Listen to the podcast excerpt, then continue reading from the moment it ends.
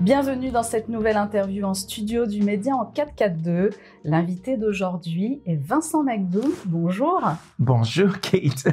Merci d'avoir accepté notre invitation. Merci, c'est moi. c'est gentil. Alors, je rappelle que vous avez été mannequin, styliste, vous avez été animateur télé, vous avez participé à deux émissions de télé-réalité. C'est entre autres de cette manière que le grand public vous a découvert. Aujourd'hui, vous êtes consultant de mode et vous êtes aussi comédien, mais ça, on en parlera à la fin de cette émission. Vous êtes originaire de Sainte-Lucie, une île située dans les Caraïbes où l'on parle créole et anglais. Et on vous reçoit aujourd'hui pour la réédition de votre livre, L'homme que, je, suis. Alors, ce livre est vraiment à l'opposé de l'image qu'on a de vous. Euh, vous êtes un homme plein de vie, extravagant, pétillant, et l'histoire que vous racontez est vraiment pleine de douleur, de tragédie, empreinte de souffrance. J'imagine que pour vous, ça a été une véritable thérapie que d'écrire cette autobiographie qui est parue en 2004. Pourquoi en faire une réédition Et n'est-ce pas là l'occasion de replonger dans un passé douloureux? Tout simplement parce que euh, j'ai récupéré les droits de mon livre de la maison d'édition euh, Michel Lafon et euh, beaucoup de gens me disaient qu'ils pouvaient pas trouver le livre. Et moi j'ai décidé tout seul avec euh, la personne qui s'occupe de moi qui s'appelle Tayeb euh, on a décidé ben, écoute on a pas mal des représentations parce que post Covid maintenant on est en train d'avoir de boulot qui tombe parce que pendant le Covid j'avais pas beaucoup de travail. Et maintenant le travail commence à revenir. Et les gens voulaient toujours quelque chose en fait. Les gens veulent partir avec quelque chose. Et moi je disais quelle est la meilleure façon de partir? Euh, parce que les gens, les médias ont fait comprendre qui j'étais, mais euh, c'est le contraire de ce que je suis vraiment. Et la meilleure façon de comprendre qui je suis, l'homme que je suis, c'est de lire mon livre, j'ai décidé de rééditer. Alors, vous êtes né, avez grandi, euh, je l'ai dit, sur l'île de Sainte-Lucie, dont la superficie, alors c'est une toute petite C'est tout petit. 620 km carrés, avec une population à environ 179 000 euh, habitants. 180. Maintenant 180 En 2021, c'est à peu près. D'accord. Alors, vos débuts dans cette vie euh, sont difficiles. Voici comment vous racontez votre naissance dans ce monde. Je vous cite. Aidée par les voisins, ma mère accouche avant terme le 27 octobre 1965, à même le sol, comme un animal. Ce petit paquet rouge de colère, trempé de sueur et de larmes mêlées que lui remet la voisine, ma mère n'en veut pas. J'existe depuis moins d'une heure que déjà me voilà rejeté. Déjà me voilà doomed, marqué par le destin. J'ai beau avoir un père et une mère biologique, je suis orphelin. On ne veut pas de moi, je suis une tâche dans le paysage. C'est dur. C'est dur, mais c'est le, c'est la réalité en fait, parce que mon père était, si vous voulez, euh, un homme qui était très abusif envers les femmes. Et ma mère n'était pas le premier. Ma mère, elle était, elle faisait partie d'une lignère des femmes abusées par lui, qui laisse des enfants avec. Ma mère, elle était enceinte à l'âge de 9 ans, à l'âge de euh, sept mois euh, dans le ventre de ma mère, ils ont eu une altercation. Et papa lui a donné un coup de pied dans le ventre. Quand papa il a fait ça, ben écoute maman elle a tombé derrière le lit, elle s'est accouchée là. Et bon père il est parti, il a laissé ma mère là. Et c'est la voisin qui l'aide à terminer tout. Et on peut comprendre certaines femmes qui peuvent faire une rejet parce qu'il n'y a pas de lien. Pour le moment or le traumatisme qu'elle a subi avec, tu vois, cette altercation, mais aussi de donner naissance à un moment où elle n'était pas prête à donner naissance. Je peux comprendre ces genres de choses-là. Et beaucoup des femmes, euh, après la naissance, ben écoute, il faut un laps de temps, un moment de temps pour qu'ils s'habituent à le fait qu'eux, ils ont un enfant. Regarde Brooke Shields, ce qu'elle a vécu quand elle a eu son enfant. Elle, pendant un moment, eh ben écoute, elle a eu du mal à, à avoir un attachement avec l'enfant et c'était c'est ça qui s'est passé avec ma mère en fait. Mais euh... et pourquoi le retranscrire de cette manière? Qu'est-ce que ça qu'est-ce que ça vous a fait en fait de le retranscrire de cette manière? Et qu'est-ce que ça amène pour votre vie après après votre naissance? Parce que finalement votre enfance a été difficile et on va y revenir. C'était important pour moi d'expliquer le rejet à un enfant qui ne comprend pas non plus le rejet, en fait. Et cette rejet va euh, quelque part être une euh, fil conducteur dans ma vie à moi euh, en tant que gamin, en tant qu'adolescent, en tant qu'homme, enfin. Et sans que je sache, à un moment dans ma vie, je veux être un garçon qui est tellement différent et euh, tellement rejeté pour beaucoup de raisons, pas beaucoup de communautés, en commençant par la famille, la société et la religion. En fait, tout ce que tu attends, euh, on t'a fait quoi qui va te protéger, c'est ces choses-là qui vont te rejeter en fait. Et je voulais quelque part commencer mon livre pour que les gens puissent comprendre, toi, cette rejet d'un gamin en fait, n'est pas facile. Mais quand le gamin ressent le rejet depuis son naissance, forcément, ce gamin doit travailler beaucoup plus dur pour faire son chemin, euh, surtout dans la société actuelle qu'on vit aujourd'hui, en fait. Parce que avant le, le rejet, il était introverti. Maintenant, il est il est plus à l'extérieur. Tu le sens, cette rejet tout de suite, en fait. Et c'est cruel, c'est traumatisant pour un enfant. C'est grâce à vous si nous continuons notre combat. Seuls vos dons et vos abonnements depuis cette rentrée sont notre unique soutien. Alors merci à tous et merci de votre fidélité. Un personnage clé dans votre vie est celle de, Ma grand-mère. Oui, Elfira Elcock, votre grand-mère paternelle. Hein qui va vous accueillir et vous élever. Et pourtant, sur cette île, vous dites, je cite, Tout ira bien si l'on ne parle ni de sexe, ni de religion, ni de politique, autant de sujets tabous gravés dans le marbre de l'hypocrisie sociale. Ces deux mots vont revenir systématiquement dans l'écriture de votre livre, hypocrisie sociale. Expliquez-nous. Parce que c'est la vérité, en fait. Je, je vous donnerai une, une, une anecdote qui est quand même assez lourde temps en temps, les gens pensent que cette anecdote, il est quand même euh, un peu saugrenu, mais par contre, c'est beau pour moi. En fait, ma grand-mère, c'est, c'est, c'est une personne c'est la patriarche de la famille. Et la patriarchie euh, dans une famille euh, hyper catholique euh, qui n'est pas riche, mais qui a une éducation à la bourgeoise. En fait, c'est très important. Sur la mère, le rôle de la mère est très important. Euh, c'est presque, euh, on, on, a grandi avec tout ce qui est latin, en fait. C'est ça. Et euh, quand je suis né, euh, mon père, il disait, je n'étais pas son fils finalement. Et ma grand-mère, elle disait, mais non, tout monde ne pouvait pas dire ça. Qu'est-ce qui vous prouve que cette gamin n'est pas la tienne? Encore le rejet, en fait. Et euh, ma grand-mère, elle va tout faire pour avoir, on voit cet enfant. Elle va aller à l'hôpital, voir ma mère. Après l'accouchement, elle est à l'hôpital et elle va voir l'enfant. Et je dis tout le temps, vous savez, quand vous y allez au marché, il y a un étalage tu vois, de viande ou de poulet, en fait. Et ma grand-mère, elle arrive et elle va aller sur l'étalage. Et quand elle va sur l'étalage, elle va commencer à soulever, tu vois, les ailes, les pattes de poulet, des choses comme ça, pour voir si le poulet est ce qu'elle a envie d'acheter, en fait. Et quand elle est arrivée à l'hôpital, elle faisait la même chose avec le gamin et mon père est à côté. Et quand elle fait ça, euh, elle trouve ce qu'elle cherche. Et cette chose, tout simplement, mon père ne sait pas, en fait. Et euh, cette chose-là, elle la trouve. C'est une tache de naissance sous mon bras, sous le, bras gauche, et mon père, il ne l'a pas, mais son père a cette même tâche. Mon ma grand-mère va lui donner une gifle et lui, il va vouloir savoir pourquoi. Elle va dire, tous les autres, vous pouvez dire que ce n'est pas la tienne, mais celui-là, il est le vôtre. Et elle va lui montrer ce qu'elle a trouvé. Dès ce moment-là, elle a décidé, eh ben, cet enfant, elle veut elle-même élever cet enfant et pas ma mère. Et c'est pour ça, mon père, il va me kidnapper à un moment donné et me ramener pour que ma grand-mère me élève.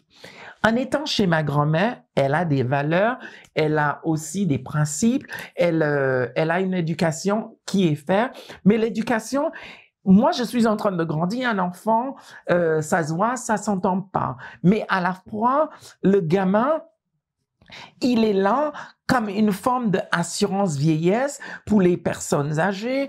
Or, le gamin, il est aussi là en train de faire toutes les tâches ménagères parce que les grandes personnes, ils vont travailler certes, mais eux, quand ils rentrent, eh ben, écoute, ils se croisent les doigts et eux, ils dictent ce que les gamins doivent faire. Moi, je trouve ça hypocrite. Tu dois protéger un enfant. Un enfant n'est pas là pour travailler comme une grande personne. Un enfant, il est là pour être un enfant, pour aller à l'école et apprendre des choses. Mais c'est nous qui faisions tout le travail, en fait. Et là, en, enfant, quand tu es jeune, eh ben, écoute, là, tu sens, il y a une certaine différence. Cette différence, l'Église ou la société doivent accepter cette différence. Or, tu sens une certaine rejet. L'Église vous dit, ah ben, écoute, viens vers moi, je vais vous donner l'absolution. Mais là, moi, je viens vers eux et eux, ils sont en train de me dire, non, on vous accepte pas comme tu es, mais euh, vous savez, si vous venez vers nous, on va vous offrir quelque chose jusqu'au moment où ma grand-mère, elle m'envoie pour que je devienne enfant de cœur. Enfant de cœur, eh ben écoute, tu vas voir que le prêtre, il fait certaines choses, tu poses la question, mais est-ce que c'est normal En fait, il y a beaucoup de choses qui, qui pas. Et moi, euh, on devait y aller tous les vendredis, faire du catéchisme et de, de aller euh, à, tu sais, le petit boîtier dans l'église où tu dois aller parler de tes péchés. Mais même un gamin ne connaît pas ses péchés. Tu es en train d'inventer des péchés tout simplement pour faire plaisir. Et moi, toute ma vie, je réalisais que toute mon, mon, enfance, je réalisais, je faisais plaisir à l'autre et je ne faisais pas plaisir à moi. Et je me disais, mais à quel moment je dois faire plaisir à moi? D'où l'hypocrisie, en fait. Alors, moi, j'arrive pas. Il y a un autre aspect aussi de cette hypocrisie sociale, c'est, on va peut-être rappeler combien de frères et sœurs vous avez et comment, en fait, euh, votre grand-mère paternelle a-t-elle pu accepter aussi, elle très catholique, très pieuse, a-t-elle pu accepter son fils ah. Et autant de femmes et autant d'enfants. Vous pouvez peut-être ah, nous rappeler combien de frères et sœurs vous avez? Écoute, ça me fait plaisir parce que beaucoup de gens n'en parlent pas. Effectivement, cette hypocrisie, il est, il est là dans ta gueule, en fait. Il est là, euh, il est devant tout le monde. Et, c'est comme si c'est une hypocrisie dont on parle pas, en fait. Parce que mon père, il a plusieurs femmes. Mon père, non seulement il a plusieurs femmes, mon père, dans sa tête à lui, le macho, parce que lui, il est quand même macho, euh, euh un homme pour que lui, il décide euh, sa masculinité, c'est le nombre des enfants qu'il a. Et le nombre des enfants, il a toujours voulu, voulu avoir une équipe de foot. Il a eu deux équipes de foot avec huit femmes. So, ma grand-mère, moi, j'arrive pas à comprendre comment elle accepte ça. Et même petit, je comprends ça. Pourquoi tu acceptes que lui, il a ça et personne ne dise rien. Or, on était en train de me dire ce que je dois faire parce que moi, je devais absolument aller à l'église parce que c'était une façon aussi d'enlever le côté ce qu'on est en train de voir, ma différence. Mais moi, je ne vois pas ma différence, en fait. Une belle anecdote, c'est euh, très jeune, ma grand-mère, elle euh, me ramène dans le dans la ville parce qu'on habitait dans une petite patelin et ma grand-mère tous les week-ends elle va faire les courses dans les grandes euh, dans les grandes villes. Et comme par hasard ce jour-là elle me demande de venir avec elle. Elle a eu un problème parce qu'elle est retoucheuse de mode de avec une vêtement. Elle va la ramener chez une copine à elle qui s'appelle Mademoiselle Steve. Et euh, quand elle va faire ça moi je vais rentrer j'ai six ans je vais rentrer dans l'atelier de cette personne là et là un gamin, tu es comme Alice au pays de merveilles. Tu découvres, si vous voulez, pas l'intitulé de votre métier ou ce que tu as envie de faire dans la vie, mais tu découvres que tu as envie de faire ça. Sur moi, dans ma tête, eh ben, écoute, je pars avec toute cette beauté, des paillettes, des, des, des, des tissus, des choses comme ça. Je sais que j'ai envie d'être créateur de mode, j'ai envie d'être styliste. On joue autour de la table, toute la famille est ensemble. Encore, il faut pas oublier, un gamin, ça s'entend, ça s'entend pas, ça se voit. Et euh, on a notre place. Un enfant, c'est comme ça.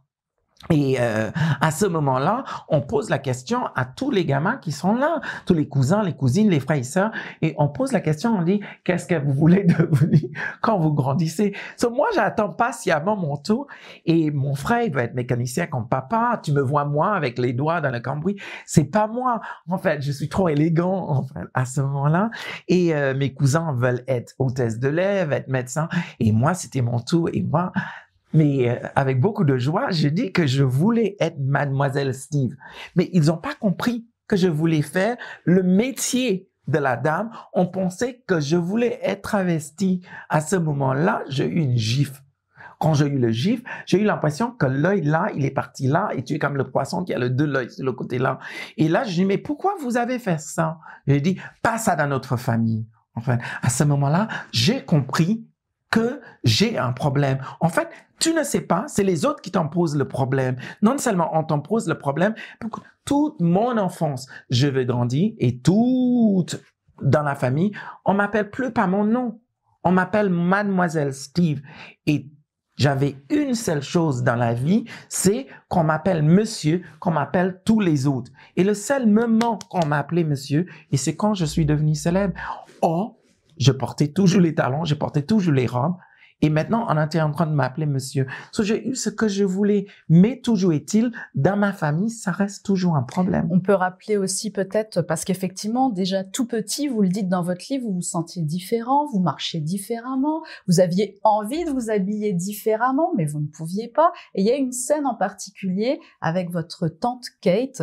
Oh, c'est beau. Vous, et vous, et vous, euh, vous prenez en fait ces vêtements, mais euh, de manière totalement euh, naïve. Mais je ne pense pas, je réfléchis pas. Et là, vous avez votre grand-mère, Mamafa, et ça en fait une Qui scène. vient, elle fait toute une scène. Parce que ma tante Kate, c'est elle est très liée avec moi quelque part. Vous voyez, à mon enfance de 6 ans, euh, ma tante Kate, je le regarde comme ben, une, reine de beauté. Elle travaille dans une banque. Elle va, elle a fait des grandes études. J'aspire d'être comme elle. Elle vit dans la capitale. Elle revient tous les week-ends. Elle ramène ses, ses vêtements pour que ma grand-mère, elle le lave. Moi, je le retrouve les vêtements. Je trouve les vêtements. Je me cache. Je porte les vêtements. On fait des défilés, mais ma grand-mère ne veut pas qu'on porte les vêtements. Et à ce moment moment-là, ma grand-mère, elle décide, non, elle va me surveiller. Ben écoute, moi, je prends, euh, euh, je prends des cours hein, pour ça.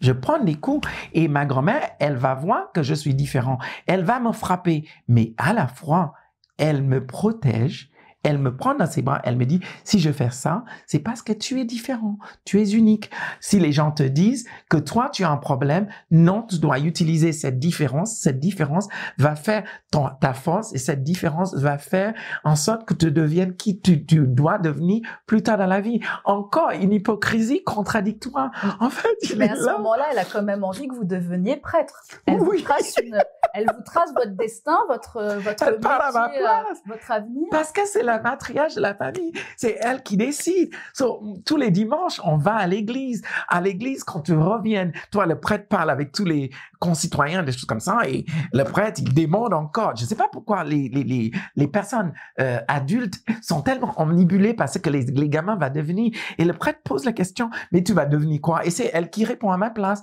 Elle va dire, eh ben, écoute, il va devenir euh, prêtre comme vous. Moi, je le regarde, mais je n'ai pas envie de devenir prêtre taisez-vous. En fait, le prêtre, il est tellement content et il aiguise le dent parce qu'il sait qu'est-ce qui se passe de toute façon. Hein. Je vous dis, je suis devenu enfant de cœur à cause de ça. moi, encore, toute cette hypocrisie. So, ma grand-mère, elle joue dans cette hypocrisie, mais elle, a, à la fois, elle est en train de vous préparer. En fait, elle vous dit une chose et elle fait tout le contraire. Et un enfant n'est pas prêt, on n'est n'est pas, euh, je suis pas prêt pour ça en fait. Et puis votre vie va basculer, euh, Vincent. Vous le dites à plusieurs reprises dans ce livre. À Sainte-Lucie, l'enfant est un objet de consommation, malgré lui. Et vous allez être victime de cette coutume au sein même de la famille, puisqu'un homme va épouser votre tante Kate, Kate. et qu'il sera l'auteur de ces atrocités. Vous n'avez alors que 9 ans. C'est toujours important d'en parler, surtout maintenant parce que c'est influeux, il faut combattre et il faut absolument à tout prix que la honte change de camp. Malheureusement, quand tu es gamin, tu ne sais pas que tu as de doigts et tu ne sais pas non plus que tu peux en parler.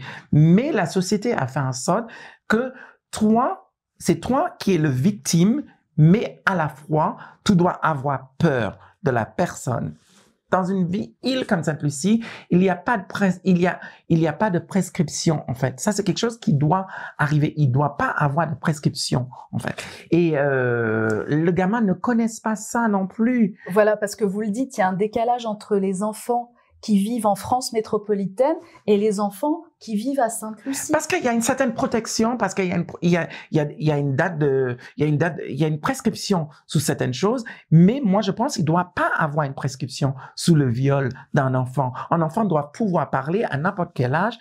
Il a été violé et les personnes, on devait aller vérifier parce que je, je peux comprendre que il y a des personnes qui peuvent dire que certaines choses ont été faites et c'était pas vrai. Mais malheureusement, si une vraie enquête n'est pas faite, tu peux pas savoir. C'est un peu dommage maintenant que euh, avec les réseaux sociaux, tout le monde devienne le jury ou sous le euh, la presse vous condamne avant. Mais malheureusement, un enfant va pas mentir sur quelque chose comme ça. Et moi, euh, ma tante, elle était enceinte et quand elle était enceinte de son premier euh, enfant, euh, ma grand-mère, il y a certaines choses qu'elle ne pouvait pas faire. Elle ne vivait pas euh, à côté. Et moi, j'étais le neveu préféré. So, ma grand-mère m'a demandé d'aller vivre avec elle le temps qu'elle a l'enfant pour que je puisse lui aider dans la maison. Il faut savoir, On peut un garçon. Aussi votre relation aussi avec votre tante Kate qui fait que peut-être ça motive. Ce sont les motivations de votre Effectivement, parce qu'elle et moi, je suis son meilleur neveu. Je suis euh, quelqu'un que elle est très attachée en fait et elle a réalisé cette différence.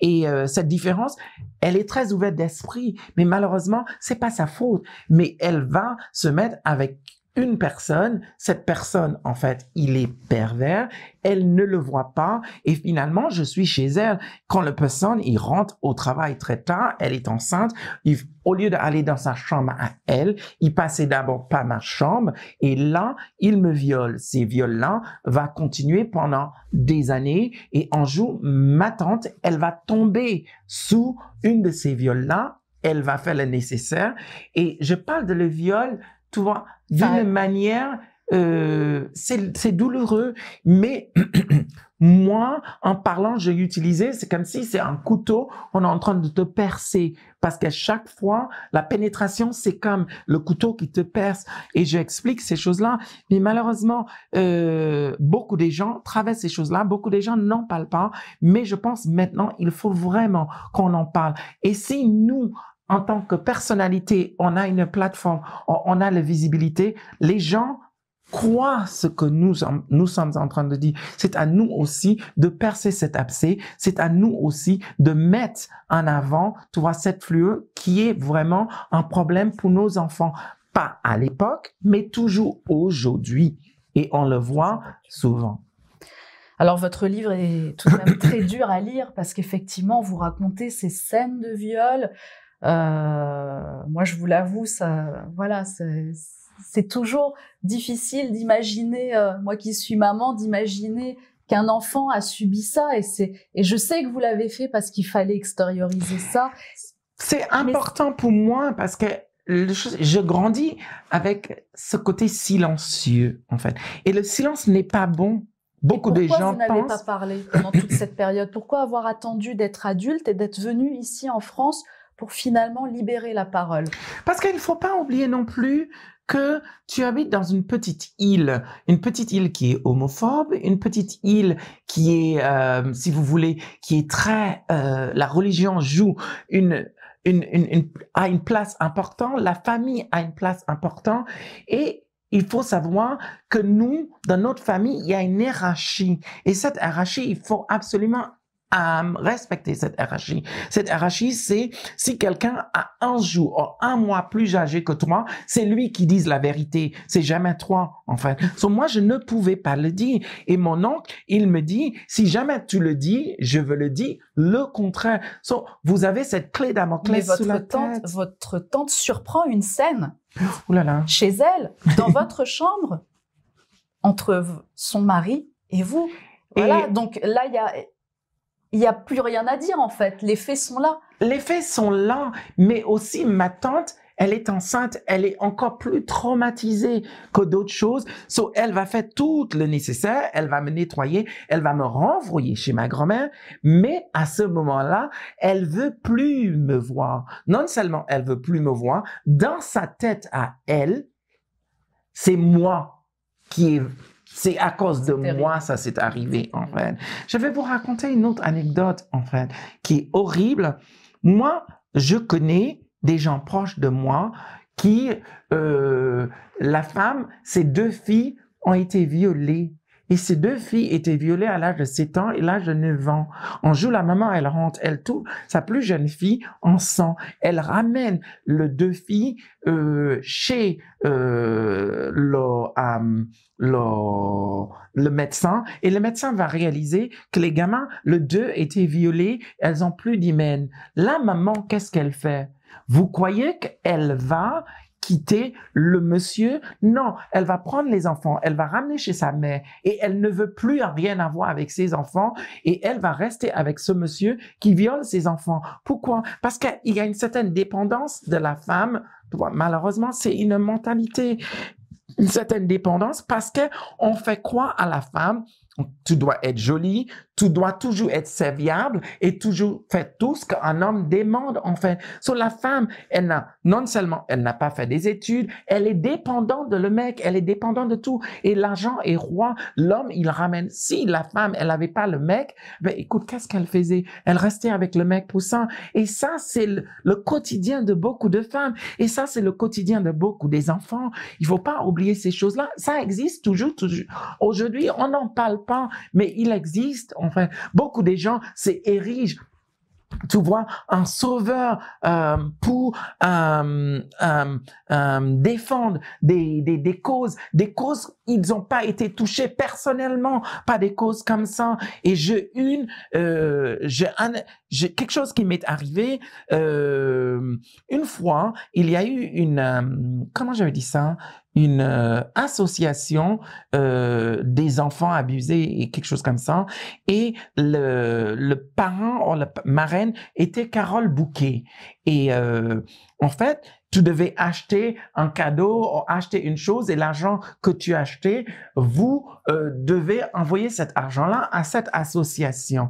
Et moi, qui a vécu cette, euh, j'ai déjà été connu, hein, j'étais chez Paris Première, j'ai acheté un livre qui était très important. Je me rappelle pas le nom de le livre, mais c'était un livre d'une personne qui fait des films Ken Park en fait, le livre Ken Park. C'était quelque chose comme ça. Et où ça explique des, des, des, des, choses atroces qui est fait à des gamins, en fait. C'est horrible. Et euh, j'achète ça et j'envoie l'argent. Et l'association a dit, il veut pas de l'argent, en fait, tout simplement parce que Madame Bouquet, euh, c'était important que son image, tu vois. Mais Madame Bouquet n'a pas vécu ce que j'ai vécu. En fait, pourquoi vous prenez pas des personnes qui ont vraiment vécu, qui peuvent vraiment, qui a le langage et qui a le, la sensibilité de ce que dont ils parlent, en fait? Sauf finalement, l'association a refusé parce que ce qui était dans le livre, ou l'histoire de Ken Park, le problème qui était dedans, mais excusez-moi, je pense que c'est important que les gens sachent qu'il y a des personnes qui abusent des enfants, qui sont en train d'utiliser des enfants. Et la façon qu'ils utilisent les enfants n'est pas bien, en fait. Quand on voit des animateurs, en fait, qui ont eu des problèmes, tu vois, qui sont maintenant fichés par rapport à leurs activités sexuelles avec des jeunes personnes, mais toujours est-il, on leur laisse les plateformes pour qu'eux, ils puissent être là,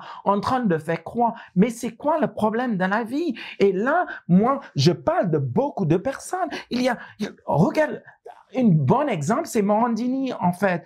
Tout le monde le sait, mais personne ne fait rien. Et toujours est-il, on lui donne le plateforme parce que, qu'est-ce que cette personne-là, est-ce qu'il a des dossiers, il a des gens par les couilles? Je ne sais pas, en fait, tu vois? Oh, tout le monde le sait, il est partout dans la presse. Tout le monde le sait. Mais Mandini, il continue en toute impunité. En fait, moi, j'arrive pas à comprendre. Regarde Jacques Lang, aussi l'histoire de Jacques Lang. Moi, j'arrive pas à comprendre. Tout le monde le sait, mais personne, personne ne disant rien du tout. Et ces personnes-là sont invitées, tu vois, à Versailles, avec le roi et des choses comme ça. Moi, j'ai tout ça. Encore l'hypocrisie de la société dans lequel on vit. Et malheureusement, si personne n'en parle, rien ne va se faire. C'est, moi, je dis tout le temps, mes désirs font des ordres. C'est beau de dire mes désirs font des ordres. Peut-être mon intégrité fait en sorte que les gens ne veulent pas travailler avec moi parce que je suis trop direct dans ma façon de faire. Mais ça ne veut pas dire que j'ai tort Ça ne veut pas dire que j'ai tort. C'est tout simplement, je déteste parce que je l'ai vécu, en fait. Sur cette hypocrisie de prendre des personnalités, tu vois, que eux cautionnent malheureusement, mais par contre, ils deviennent le voix de cette chose-là pour lequel qu'ils cautionnent. Mais je trouve, il y a une hypocrisie là-dedans et ça m'agace, en fait. Ça m'agace au plus profond de moi. Malheureusement, les gens choisissent de voir l'emballage tu vois, euh, que j'ai, au lieu de chercher à savoir ce que j'ai vraiment vécu, ou de refuse de, parce que toute ma vie, j'ai essayé d'avoir une place à la table et moi, j'ai ma place, mais on me le donnera pas parce que tout simplement, ce que j'ai dit, eh ben, écoute, ça crée des ordres, en fait, tout simplement. Mais votre combat est juste. Ma, personne peut dire le contraire, même les politiques. Vincent, on va revenir sur votre parcours parce que vous vous êtes battu toute votre vie, vous vous êtes battu, mais en même temps vous êtes resté focus sur vos objectifs. Et il y a un livre en particulier qui vous a aidé, c'est Un été à Paris. Et ça, quand vous avez lu ce livre, vous vous êtes dit là, moi je sais où je vais, où je veux aller, où je veux habiter. Même si votre parcours a été semé d'embûches, en arrivant. Mais je ne regrette pas, en fait. Parce que si je regrette, je ne saurais pas qui je suis aujourd'hui. Mais alors, quand on vous voit, on voit le Vincent jet-setter, on voit, on voit le Vincent styliste avec ses belles paires de chaussures à talons, voilà. Mais on ne sait pas que derrière, peut-être ce Il y a personnage, des blessures. Voilà, vous êtes arrivé en France, alors vous, êtes venu deux fois en France, mais on va pas tout raconter parce que le but aussi, c'est que, les gens achètent le Voilà, et lisent votre histoire pour vraiment vous, mieux vous connaître. Mais lorsque vous êtes arrivé en France, vous avez été quand même SDF, vous avez vécu pendant quelques années sans papier. Ça a été très, très difficile. C'est bizarre de faire faire ce parcours encore, mais c'est important de faire ce parcours parce que les gens ne le connaissent pas. Ça fait partie de moi. Parce que, en fait, je suis arrivée en France et euh, même encore là, c'est magnifique cette histoire. Euh, je suis arrivée en France sans un sou, sans un rien dans la poche, mais je ne pouvais pas rester à Sainte-Lucie. Je ne pouvais pas. Euh, je suis parti pour faire mes études aux États-Unis, mais les États-Unis d'Amérique, c'est pas là j'ai envie d'être. Euh, dans mon enfance, je, je bouffais des livres, tu vois, des livres à l'eau de rose. Et euh, il y a cette euh, écrivaine qui s'appelle Barbara Catland. Elle écrit des livres et sous les livres, il y a toujours une jolie couverture. Et euh, j'ai lu cette chose. Il y a ce mec qui s'appelle Fabio. Tout le monde le connaît, Fabio à l'époque. C'est ce monsieur blond avec des cheveux très longs dans le vent. Et lui, il a une jolie femme dans les bras. Mais je m'intéresse pas à l'homme, je m'intéresse pas dans, le, dans la femme parce que euh, voilà encore, c'est là ma sexualité. La sexualité n'est même pas importante pour moi. J'ai quand même euh, 19 ans. La sexualité n'est pas importante pour moi. Ce qui m'intéresse, c'est je vais voir une, une, monument qui est fantastique. Cet monument, c'est le Tour Eiffel. Et cet monument, il m'intrigue. J'arrive pas à comprendre comment une monument, j'aimerais bien savoir où cet monument existe. Cet monument, non seulement il existe quelque part, j'ai envie d'être là. Parce que là, je vois le symbole de la, la liberté quelque part et de l'ouverture d'esprit. Parce que pour moi, c'est ça. Parce que c'est quand même une porte jartelle une porte jartelle, mais il y a cette, monument qui est un peu phallique, mais qui est habillé en dentelle. J'arrive pas à comprendre. En fait, cette confusion, j'ai moi, j'ai envie d'être là. Et en euh, jour, je rentre dans un concours de mode à Sainte-Lucie. Ce concours de mode, euh, je rencontre le Gilles Marais, qui est l'attaché culturel là-bas. Et lui, il m'envoie en France. Moi, je fais un an de, de stage chez Paco Rabanne. Je retourne à Sainte-Lucie et euh, Monsieur Marek qui me dit non, Monsieur McDoom, vous avez quelque chose. Je comprends. Euh, à Sainte-Lucie, vous ne pouvez pas euh, avancer. Je vous renvoie en France avec le gouvernement français à l'époque. Monsieur Roman Aslantico et Jack Jake Compton, ils m'en renvoient en France. Quand je suis arrivé en France, cette fois-ci, c'est pour faire mes études, mes études à l'école ESMO de Paris. Mais après mes études, j'ai pas envie de rentrer et c'est difficile. Et on vit une époque difficile sous euh, le gouvernement de Charles Pasqua. Je l'ai vu arriver et j'ai eu l'expérience la chance que j'ai eue, c'est je suis un garçon féminin, je suis très élégant et ça m'a sauvé quelque part. Où tout le monde dit que c'est un problème, là, ça m'a sauvé. J'ai le cheveu long, je suis un peu métisse. Personne euh, va croire que je suis SDF, personne va croire que moi euh, je peux faire un problème en France. Et je vois tout vois euh, dans le 18e euh, euh, le marché poissonnier là euh, vous voyez des des des des cars des polices arriver bloquer tout un marché en train de mettre des gens noirs et arabes dans des dans des dans des camions. et de l'envoie directement. Tu vois Charles Pasqua ça fait peur à la fois mais tu dis quand même, tu passes et personne ne... En fait, tu passes inaperçu. Tu passes complètement inaperçu.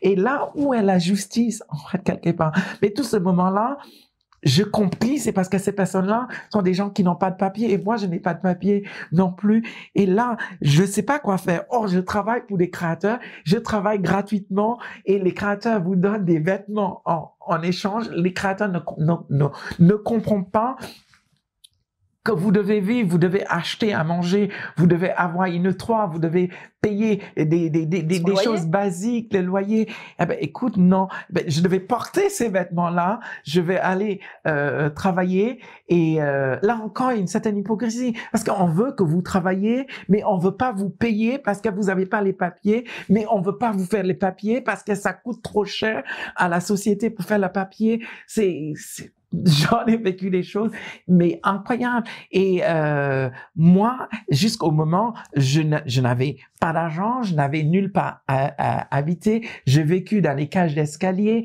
j'ai vécu aussi dans les métros, jusqu'au moment où j'ai presque eu une viole aussi. Ce qui je suis, j'explique ça dans mon livre.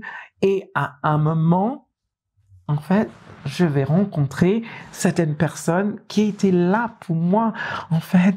Et euh, tu sais, dans la vie, vous savez, des gens rentrent dans ta vie, beaucoup de gens. Mais ma grand-mère et ma maman, elle est importante. Elle va dire, les gens rentrent dans ta vie pour une raison, une saison ou pour une vie. Et c'est à toi de savoir où placer ces personnes-là. Il y a des personnes qui rentrent, peut-être un mois, une journée, la personne a servi ce qu'il devait faire, il passe. Il y a une personne qui va rester avec toi une saison. La saison, ça peut être un an, cinq ans, dix ans, mais finalement, c'est pas ta personne. À un moment, la personne s'en va. Mais il y a des personnes qui sont là pour toi. Une personne va rentrer dans ma vie, plusieurs personnes derrière, et euh, c'est toujours des femmes. Toujours des femmes.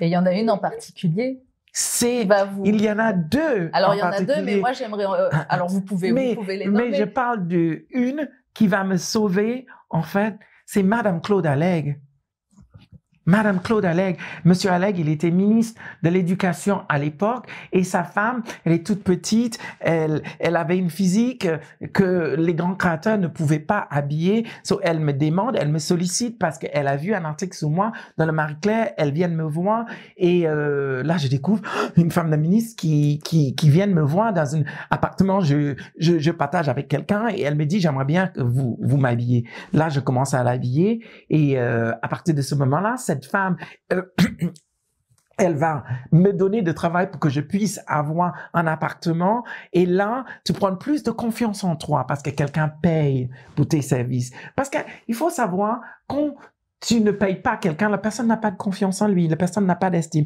Quand tu payes, la personne dit, eh ben, écoute, moi, j'ai une valeur. Cette personne réalise que j'ai une valeur. La personne, il me paye de ce que moi je vaux. Et elle a fait ça pour moi. Et petit à petit, ah ben, écoute, je commence comme une fleur à éclore. Et je vais rencontrer des personnes très importantes, des personnes très importantes, comme le nouveau directeur artistique de Louis Vuitton qui s'appelle Mac Jacobs. Mac Jacobs est devenu son assistant, en fait, à travers des, amis comme André Walker. Ben, écoute, petit à petit, je vais faire ma place et là, je vais rencontrer une dame.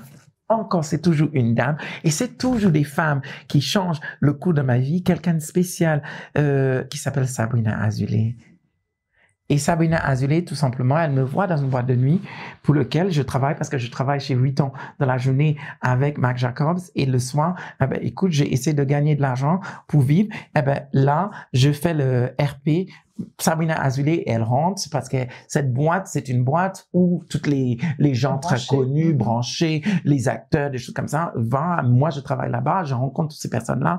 Et Sabrina, elle vient pour présenter un documentaire d'un journaliste qui s'appelle Eric Dan, qui travaillait pour la Libération à l'époque. Il écrivait une chronique euh, de nuit derrière. Et là, il me présente à Sabrina. Sabrina, elle me propose de faire elle me propose de faire une casting. Je hmm. suis pas acteur, je suis, hmm. je suis pas à, l'époque, tu vois. Et moi, je dis non, mais elle insiste, elle est très gentille. Je vais à cette casting et le casting est tout simplement pour devenir euh, présentateur parce qu'elle voulait à remettre. On vous a appelé speakerine. Oui, elle voulait remettre au goût de jour ces métiers de speakerine, euh, mais elle ne voulait pas prendre une femme. Elle ne voulait pas une autre Patrick Simpson Jones ou le présentateur qui présente euh, Fort Boyard. Elle voulait quelque chose de différent. Et là, cette belle ouverture d'esprit a fait en sorte que Sabrina Azoulay dit que j'aimerais bien ce garçon. Et euh, c'est comme ça. Elle me fait rentrer chez Paris Première. Et euh, c'était en l'an 2000. Elle écoutait ce que je disais et ce qu'elle disait. Elle disait ah ben écoute comment vous voyez présenter ça? Et je ne veux pas changer qui vous êtes. Et j'ai j'ai dit j'aimerais bien le faire comme une page de mode parlante. Elle me dit eh ben écoute vous le faites comme vous voulez. Elle m'a laissé cette liberté sur tous les jours. C'était comme si une page de mode vous voyez euh, qui parlait aux gens qui venaient euh, débuter la soirée, qui terminaient le soirée avec et qui faisait le météo parce que j'étais Miss Météo pendant un moment. Ça faisait bien. Sauf que ça a quand même bousculé euh, le champ audiovisuel, le PAF. Dans le monde du PAF, ça a bousculé les esprits, cette, cette mentalité. Et, je suis conscient de ça. Et ça n'a pas forcément plu à tout le monde, notamment aux anciennes speakerines. Evelyne entre autres, pour ne pas la citer. Mais malheureusement, elle disait que il va jamais faire carrière. Euh, il est, tu vois, c'est pas possible. Mais euh... et puis à l'époque aussi, on s'interrogeait aussi, on vous demandait qui vous êtes. Vous êtes trans, vous êtes drag queen, vous êtes travesti, vous êtes qui, vous êtes en fait. Waouh, waouh, waouh, waouh, c'est joli euh, euh, cette transition parce que c'est très important. Parce que quand je suis arrivée à la télévision française, il n'y en avait personne comme moi.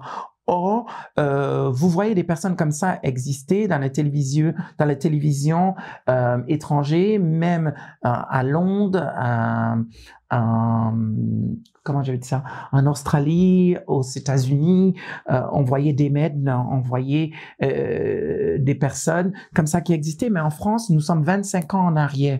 Je suis arrivé et peut-être les Français, oh, la télévision, c'est pas les Français il faut remettre les choses à leur place. C'est pas les Français, parce que la télévision française, c'est quelque chose qui est 25 ans en arrière. Non seulement ils sont 25 ans en arrière, la télévision française n'est pas adaptée exactement en retard. Non seulement la télévision française n'est pas adapté par rapport à la diversité qui existe dans la population française.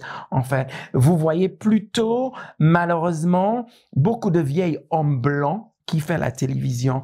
Et de temps en temps, on va aller chercher, euh, tu vois, une personne pour dire qu'on a la diversité, de façon qu'on a on a parti chercher euh, Harry Roselmack. Et moi, je dis tout le temps, Harry Roselmack, c'est un, un, un homme blanc qu'on a trempé dans du chocolat. Parce que quelque part ah, vous êtes dur là. Oui je suis dur je suis mm. conscient de ça. Parce qu'il a le physique assez blanc il a le le, le la structure de visage. Mais c'est dommage qu'on lui a pas pris parce que il était bon, on lui a pris parce qu'à un moment, il fallait un présentateur comme lui, noir en fait.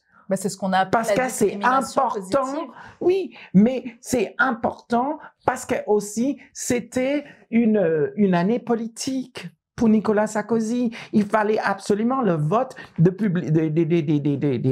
la communauté noire. C'est important. Surtout des stratégies quelque part, en fait. Mais lui, on l'a mis là et lui, il est devenu, toi et moi, il y a un moment, si le mec, il est bon pour le travail, il faut lui donner le travail. Pas parce qu'il est noir, en fait, il faut le donner. C'est la même façon que moi, je voulais pas. Certes, je suis arrivé à la télé. Certes, c'était nouveau. C'était important mais nous étions assez en retard par rapport à ça. Mais je ne voulais pas qu'on me voit comme la personne efféminée de service. Je voulais tout simplement être, tu vois, une autre personne, une autre forme de diversité. De la même façon qu'on ne voit pas assez d'asiatiques. Or, il y a une grande euh, population asiatique, en fait. Et soudainement, on voit le communauté trans qui commence à a fait une espèce de militantisme assez agressif pour être là, en fait. Moi, je n'avais pas besoin de le faire d'une manière agressive. Je le fais, tu vois, d'une manière très chic et très élégant et le public me le donne bien et euh, c'est pour ça le public en demande en fait.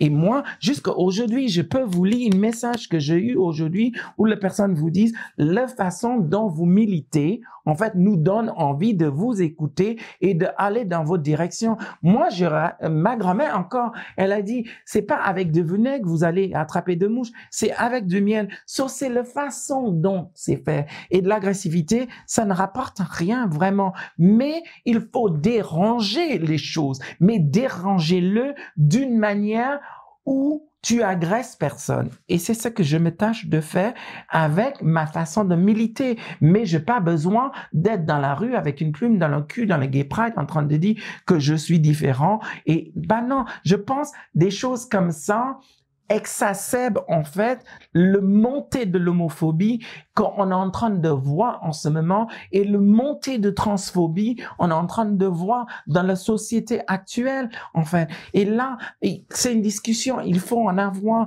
malheureusement.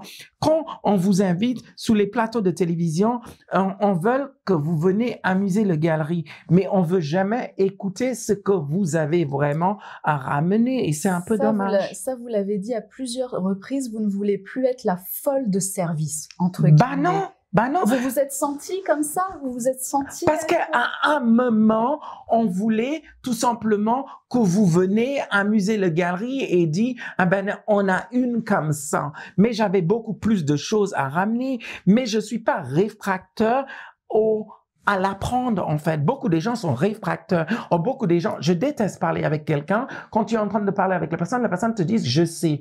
Quand tu me dis je sais, eh ben écoute, tu coupes court à la conversation. Je peux pas continuer la conversation. Moi, j'ai envie d'apprendre. Je suis comme une éponge en fait. Et moi, j'aimerais bien aussi que quand on me fait ça, l'éponge tout tombe et tout ce qui tombe, moi j'ai envie de ramener les gens vers le haut et pas tirer les gens vers le bas. So moi, certes, peut-être je n'ai pas le verbe en français ou la façon de le dire, mais je réfléchis de temps en en anglais avant que je parle en, français. Et moi, je, le fais de traduction directe. C'était euh, dans, dans ma façon de faire les choses. Et peut-être... Euh, la façon qu'on dit quelque chose qui est très élégant en anglais, mais quand tu fais la traduction en français, peut-être c'est beaucoup plus difficile, mais c'est pas difficile. Je dis tout ce que je dis avec beaucoup de bienveillance, en fait. Moi, tant que nous sommes là en train de bondir, tu vois, cette euh, euh, drapeau, si vous voulez, d'alphabet, je pense qu'on n'a rien fait encore. On n'a pas beaucoup avancé quelque part. Le jour qu'on brandit pas ça, en train de dire nous sommes là on a besoin que vous nous acceptez. Moi, je suis désolé, quand les gens vous acceptent, vous n'avez plus à justifier cette chose-là. Et vous devez faire tout pour faire un son. C'est pas un brandissant, tu vois. Et euh, quand je regarde, tu vois, euh, tout ce qui se passe dans le monde par rapport à la Gay Pride, mon Dieu, il y a des choses qui me, qui me.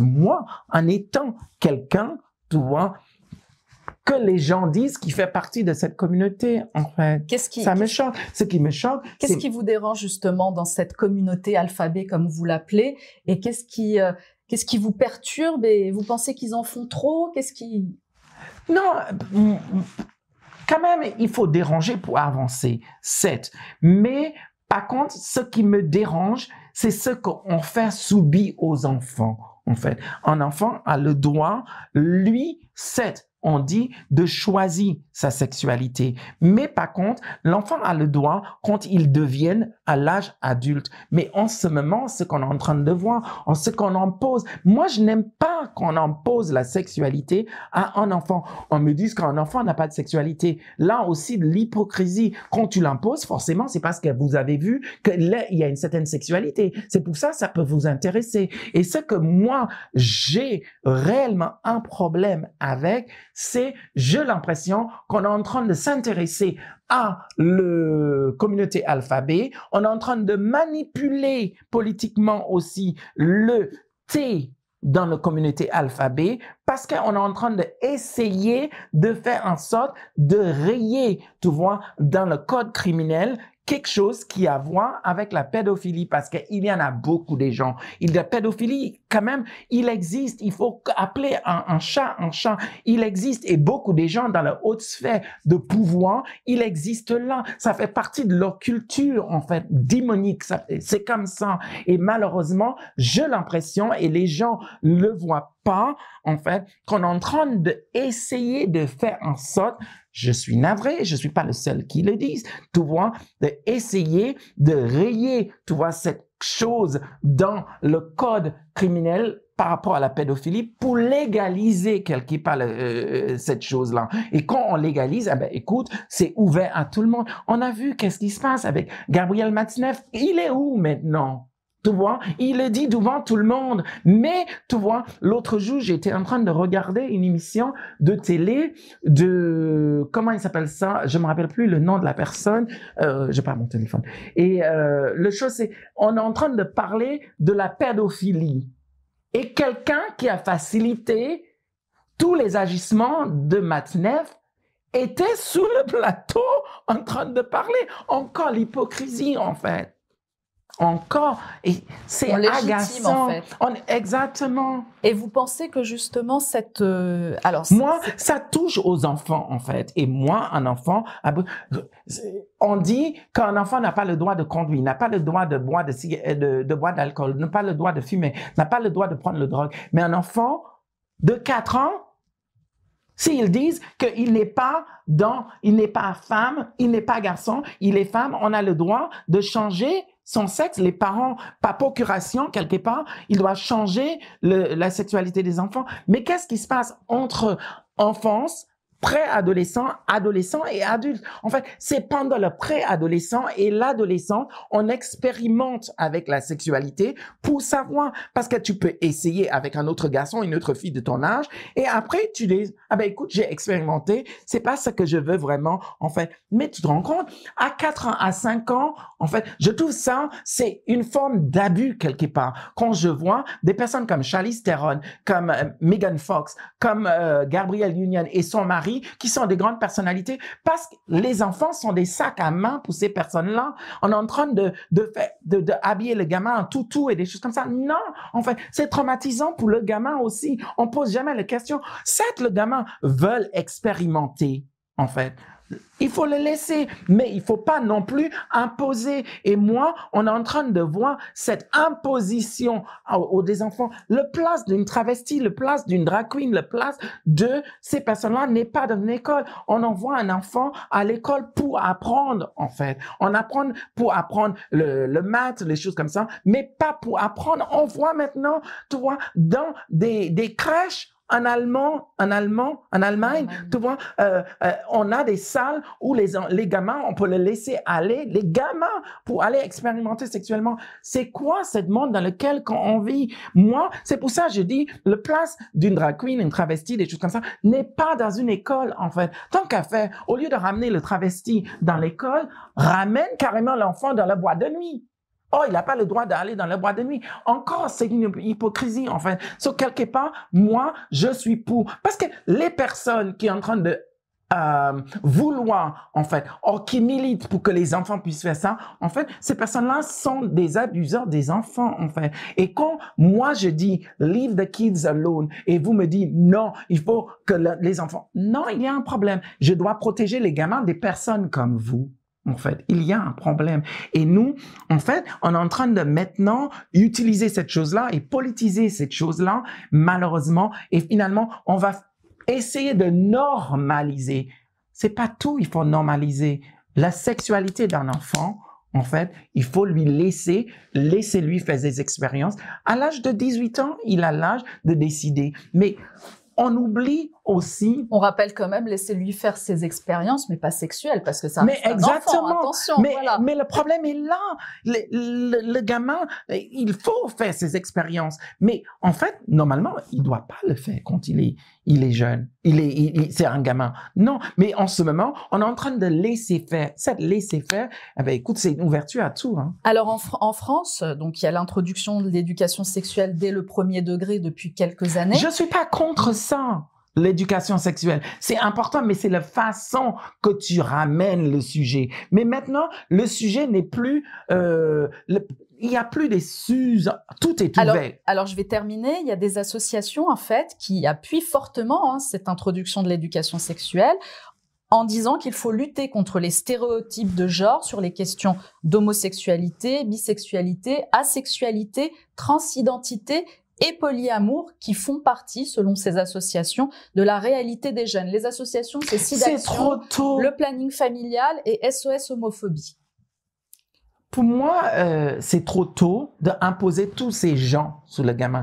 Le gamin, pour le moment, euh, beaucoup des transgenres ne veulent pas entendre ça et en ce, tu sais, en ce moment, peu importe ce que tu dis, tu sais quoi, il y a une transgenre qui m'a dit une fois parce que je signais une lettre de Daria, je me rappelle plus son nom, euh, euh, et cette personne euh, parler de moi, je lui ai pas donné le droit de parler de moi. Moi, je lui envoie un message. Je lui dis, mais excusez-moi, vous, n'avez pas ma vécu et vous, vous avez votre vécu. Mais par contre, tout ce que vous faites, fait en sorte que les enfants soient protégés. En fait, vous pouvez faire, tant que vous êtes adulte, vous faites ce que vous voulez. Mais un enfant reste un enfant et il faut pas imposer ça. Eh ben, écoute, si tu dis quoi que ce soit maintenant, tu es transphobe. Vous vous rendez compte, moi, transphobe, j'ai quand même ouvert la place pour que vous puissiez avoir le droit d'en parler maintenant. So, moi, je suis bien placé pour savoir ce que les gamins ont vécu ou ce que les gamins peuvent vécu parce que je l'ai vécu moi-même. De même façon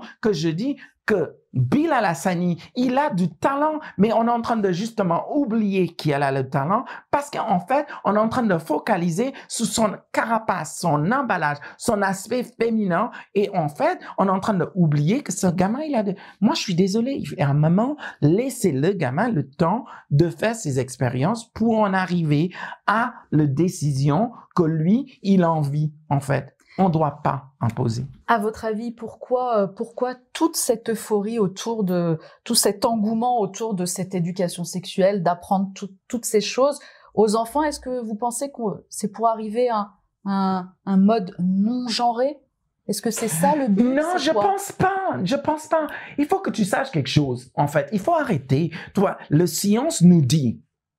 C'est le science qui a dit. Quand tu es né, ah ben, écoute, tu es né deux gens. Deux gens existent. Plusieurs sexualités existent. Toi, il y a le masculin, tu es né homme, ou tu es né femme. Après, l'homme et femme, quand vous êtes né, vous avez d'autres sexualités. Votre sexualité, c'est hétérosexuel, homosexuel, bisexuel et tout ce que tu as envie. Ça, c'est ton problème. Parce que tu es grand, tu peux faire ce que tu veux. Mais là, laisse le gamin le temps de pouvoir le faire, en fait. Et après, il y en a, en fait, dans chaque, parce que maintenant, en fait, euh, dans le communauté euh, alphabet, il y a maintenant quelque chose qui s'appelle Gay Against Groomers. Et c'est pas tous les gays qui sont d'accord avec ça. Malheureusement, la presse et le mass media veulent tout simplement que vous entendez une partie ou une côté de le narratif. So, on va tout le temps inviter les mêmes personnes qui va dans le narratif que la presse veut que vous y allez. Mais toutes les personnes qui est contre cette narratif, on les invite pas. Surtout les gays ne sont pas pour ce qui est en train de se passer. Et eux, ils ont un problème avec une, lettre d'alphabet qui sont dans le, le, communauté alphabet, qui est une communauté. Et dans la communauté alphabet, il y a plusieurs communautés. Et cette communauté, en fait, T, c'est une communauté qui existe et dans cette communauté T, il y a d'autres communautés qui existent. Il y a quoi? Parce que aussi, il faut rectifier certaines choses parce qu'il y a une confusion de gens aussi. Et c'est ça que je ne veux pas imposer aux enfants. Laisse le gamin le temps de. Et le confusion de gens dans la communauté T, vous avez les drag queens. Il faut savoir c'est quoi un drag queen. Le drag queen, c'est cette espèce de créature née sous le dance floor dans les années 70, 80 pour amuser les galeries dans les boîtes de nuit, des choses comme ça. C'est beau, c'est bien fait, ça peut être vulgaire, des choses comme ça. Mais par contre, c'est un boulot. Il faut pas oublier ça. Il y a aussi les transformistes. Les transformistes, c'est des hommes qui s'habillent en femmes, mais pour le besoin de travail, en fait, et ces personnes-là vivent un homme aussi. Il y a aussi les travestis. Les travestis sont des personnes, malheureusement, qui s'habillent en euh, vêtements féminins, mais pour faire un travail dit sexuel en fait. Ces travestis-là, qu'est-ce qu'ils vont faire? Ils vont euh, euh, ajouter des seins. Ils vont pas. Ce sont des péri pâtissiennes, c'est ça? Exactement, quelque part. En fait, ils vont ajouter des seins, ils vont pas faire le, ils vont pas faire la transition, mhm. des choses comme ça, parce que si ils coupent le bas, eh ben écoute, les hommes ne viennent plus parce qu'il y a la perversité dans tout ça aussi. So, ça, c'est des travestis en fait. on, on, va me regarder, on va dire que je suis une travestie. Je suis pas une travestie. Je suis tout simplement un homme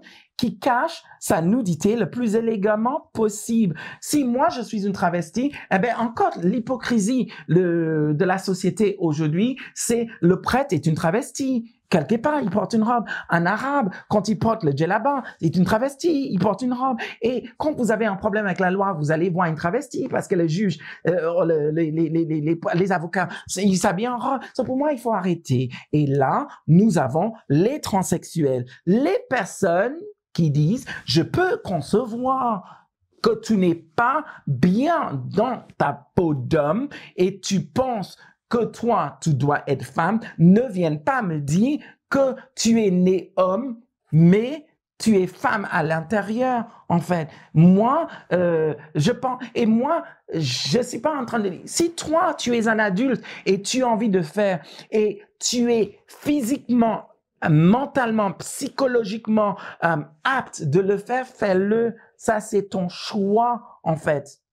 Mais un gamin ne comprend pas tout ça, en fait. So, moi, quand la personne, il change de sexe et il devient une femme, à l'époque, à ce moment, non, pas à l'époque, à ce moment-là, une femme que tu es, en fait. So, pour moi, je ne vois pas pourquoi maintenant, il faut créer une autre communauté de femmes maintenant qui est en train de se battre avec des autres femmes biologiques maintenant. Parce que maintenant, on est en train de dire, oh, vous êtes une femme, une, femme transsexuelle et vous êtes une cis-femme. Une cis-femme, on n'a jamais entendu ça parler soudainement. En fait, des cis-femmes existent, en fait. Et maintenant, il y a un concours, tu vois, et, et, toutes ces choses-là, c'est un peu, un peu confus, en fait. So, moi, quelque part, il faut pas oublier que les personnes qui font la transition, si tu deviens une femme, parce que beaucoup des hommes me demandent je vous le dis parce que je parle, tout ce que je vous dis, je parle d'expérience, en fait. Vous ne croyez pas tous les jours que les hommes me disent, Vincent, tu as 58 ans,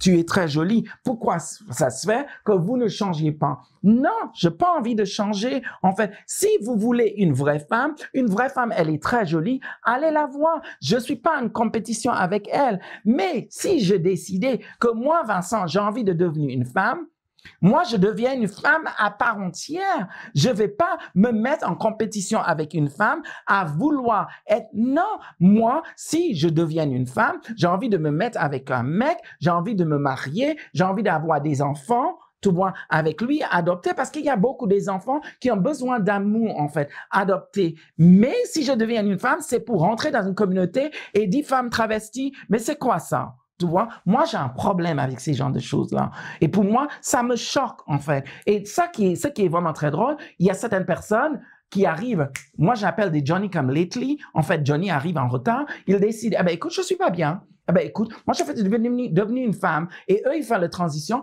Et moi, quand ils font la transition, eh ben écoute, il y a une espèce de vulgarité, ils se mettent dans la drogue. Eh ben, écoute, ils sont, ils sont en train de, moi, je suis désolé, si tu deviens une femme, toutes les femmes, elles sont pas là en train de poser à poil, elles sont en train de, mais excusez-moi, quand tu es photographe de mode, quand tu es mec, et finalement tu deviens une femme, Tu vas pas poser le cul de ton mec ou, ton cul à poil tout le temps, tu, tu vois, sur les réseaux sociaux parce que c'est la seule façon que vous allez trouver de la validation ou euh, aller sur les plateaux ou, être agressif tout le temps parce que quelqu'un n'est pas d'accord avec toi. Je respecte tout le monde, tu vois. Mais si je deviens une femme, je deviens une femme à part entière et je vais faire en sorte d'aider les femmes.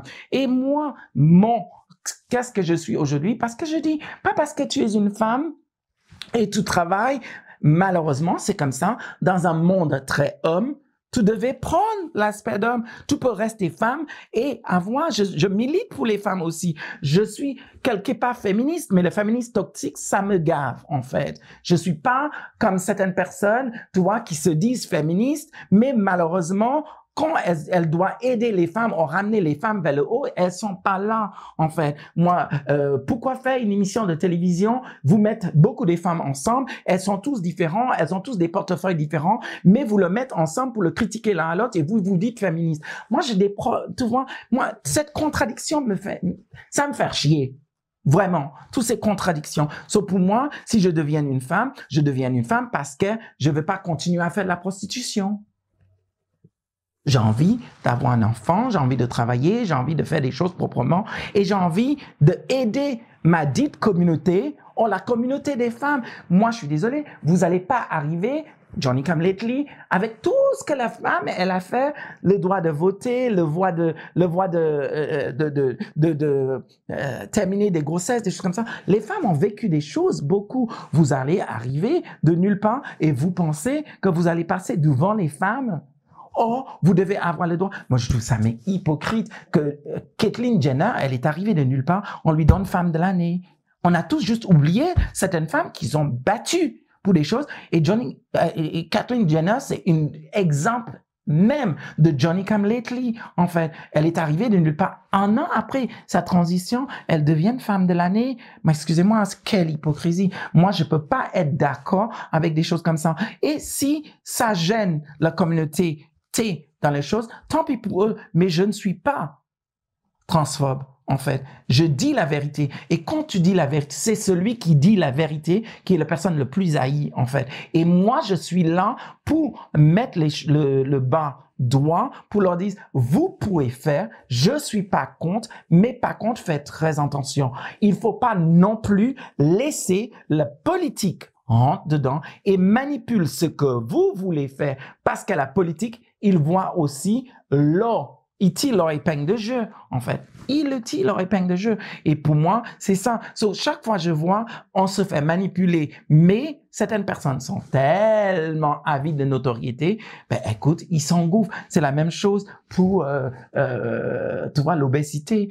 Moi, euh, le chose le plus horrible qui est arrivé euh, en ce moment, c'est quand on est en train de glorifier la l'obésité dans la presse mode, en fait, quand on regarde quelqu'un comme Liso qui s'est engouffré dans la body positive et c'est elle-même qui est en train de traiter des personnes qui travaillent avec elle de grosses pour moi.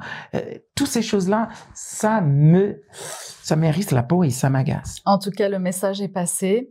L'autre message, j'imagine que vous voulez faire passer, c'est aussi de protéger nos enfants, de protéger oh. les enfants. Vous ne savez pas à quel point. Et euh, on va terminer. J'adore les enfants. On va terminer, Vincent, euh, cette interview par votre combat pour les enfants, parce que vous vous êtes promis que si vous réussissiez dans votre vie, ce serait pour aider les enfants de Sainte-Lucie, les petits Saint-Luciens et les petites Sainte-Luciennes. Et c'est quelque chose que je me sexuelle. Hein. Et c'est quelque chose que je je, j'essaie de faire parce qu'il y a une association à Sainte-Lucie qui s'appelle le Blue Angel Foundation et euh, moi euh, quand je, je disais que j'aimerais bien aider en fait je suis ils m'ont demandé de l'aide eh ben écoute moi je fais le nécessaire quand j'ai la possibilité d'en parler quand il y a des problèmes à Sainte-Lucie et ils veulent que moi euh, j'en parle quand les associations de toutes mais je toujours dis euh, combattre les enfants et les femmes abusées. Je l'ai jamais dit que les enfants.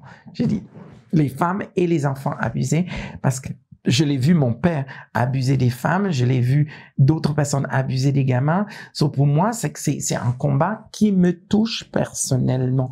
C'est pour ça que je dis tout le temps leave the kids alone.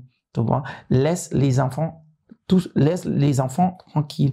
Et quand je vois euh, des communautés euh, en train d'utiliser des enfants, en train de passer par le, le chose, moi, je vois toujours the big picture. Je vois toujours à l'extérieur de la boîte et je vois toujours plus loin. C'est pour ça que je dis, il faut faire très attention parce que avec tout ce qui est en train de se passer en ce moment, on est en train de euh, accaparer un mouvement, on est en train de manipuler le mouvement, on est en train de politiser le mouvement, tout simplement parce que quelqu'un va gagner quelque chose. Qui va gagner quelque chose? En fait, on est en train de mettre tout en place pour normaliser la pédophilie. Et je vais tout faire pour essayer de empêcher qui que ce soit de faire de mal à des enfants, surtout.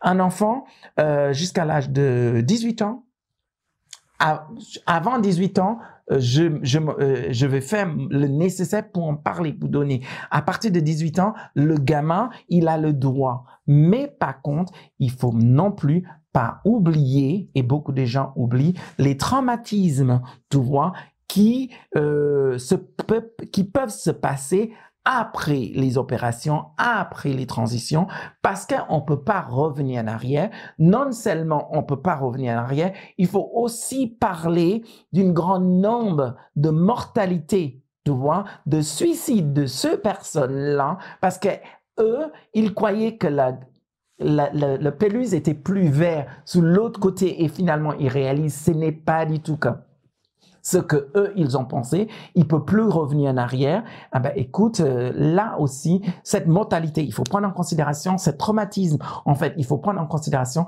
il faut vraiment réfléchir et surtout, je fais un appel aux parents en fait.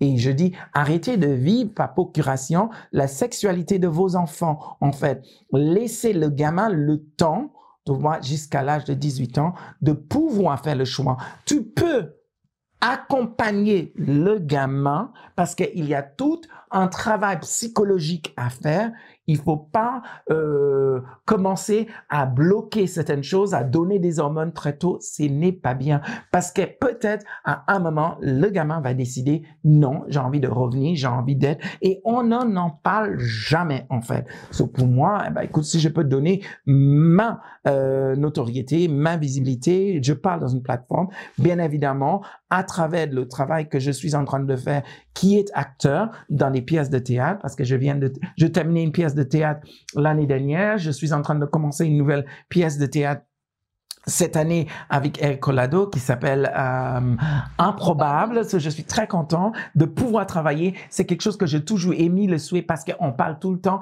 de l'inclusion, on parle tout le temps de la diversité. Mais malheureusement, dans la famille euh, télévisuelle, il y a des familles qui existent parce qu'il y a la famille Hanouna, il y a la famille, euh, comment il s'appelle? Il y a la famille. Va pas les citer mais il y a leur faire de mais, publicité. Mais c'est, hein. mais c'est pas de la publicité. mais les familles famille existe et c'est difficile de rentrer dans la famille, en fait, parce que malheureusement, si tu ne fais pas partie de la famille, tu n'as pas la visibilité pour avancer et faire d'autres choses. Or, j'ai toujours émis le soin de vouloir faire autre chose, de vouloir présenter, pourquoi pas, une émission à la Oprah Winfrey ou à la David Letterman, un late night show. Pourquoi ne pas euh, être avoir un rôle récurrent dans une série télévisée? Parce qu'en ce moment, on le voit dans Orange is the New Black, on le voit aussi dans Ali McBeal, on le voit dans toutes ces choses-là. C'est dommage que nous, on doit rester, si vous voulez, sous l'extérieur en train de regarder à vouloir entrer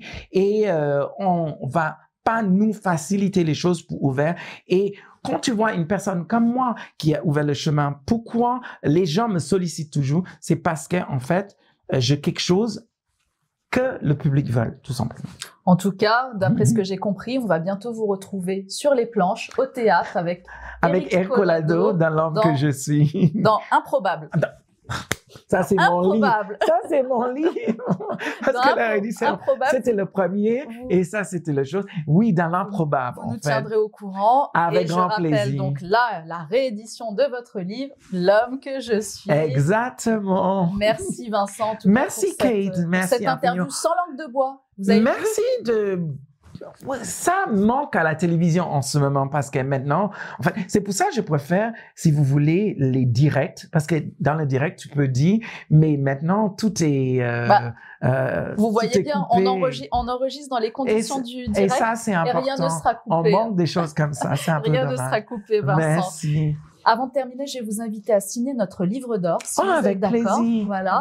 En attendant, je voudrais rappeler que le média en 442 est un média créé par le peuple et pour le peuple. C'est un média entièrement libre. Nous ne bénéficions d'aucune aide ni d'aucun soutien et encore moins de subventions. Nous ne recevons aucun financement extérieur. Seuls vos dons et vos abonnements depuis le mois de septembre sont notre unique soutien. C'est grâce à vous si nous continuons notre combat. Alors merci à tous et merci de votre fidélité. Et j'appelle les gens à vous donner, à vous offrir ces dons vous avez besoin parce qu'on a besoin plus des médias qui sont ouverts et qui nous laissent entendre et qui a l'autre côté de narratif. C'est très important. Merci Vincent. C'est moi. À bientôt. À très bientôt.